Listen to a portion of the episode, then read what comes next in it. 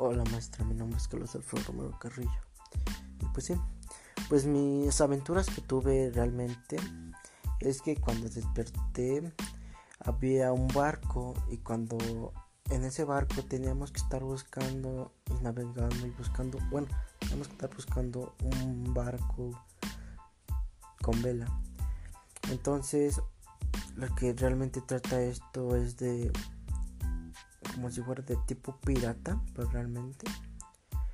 Y pues sí, me está gustando el libro.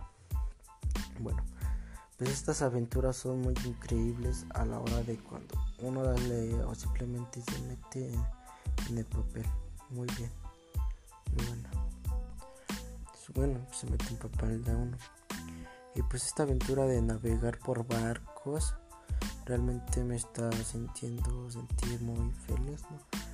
Porque me encanta mucho el agua sí, como que navegar en, en agua es muy feliz. Es todo de mi parte, gracias.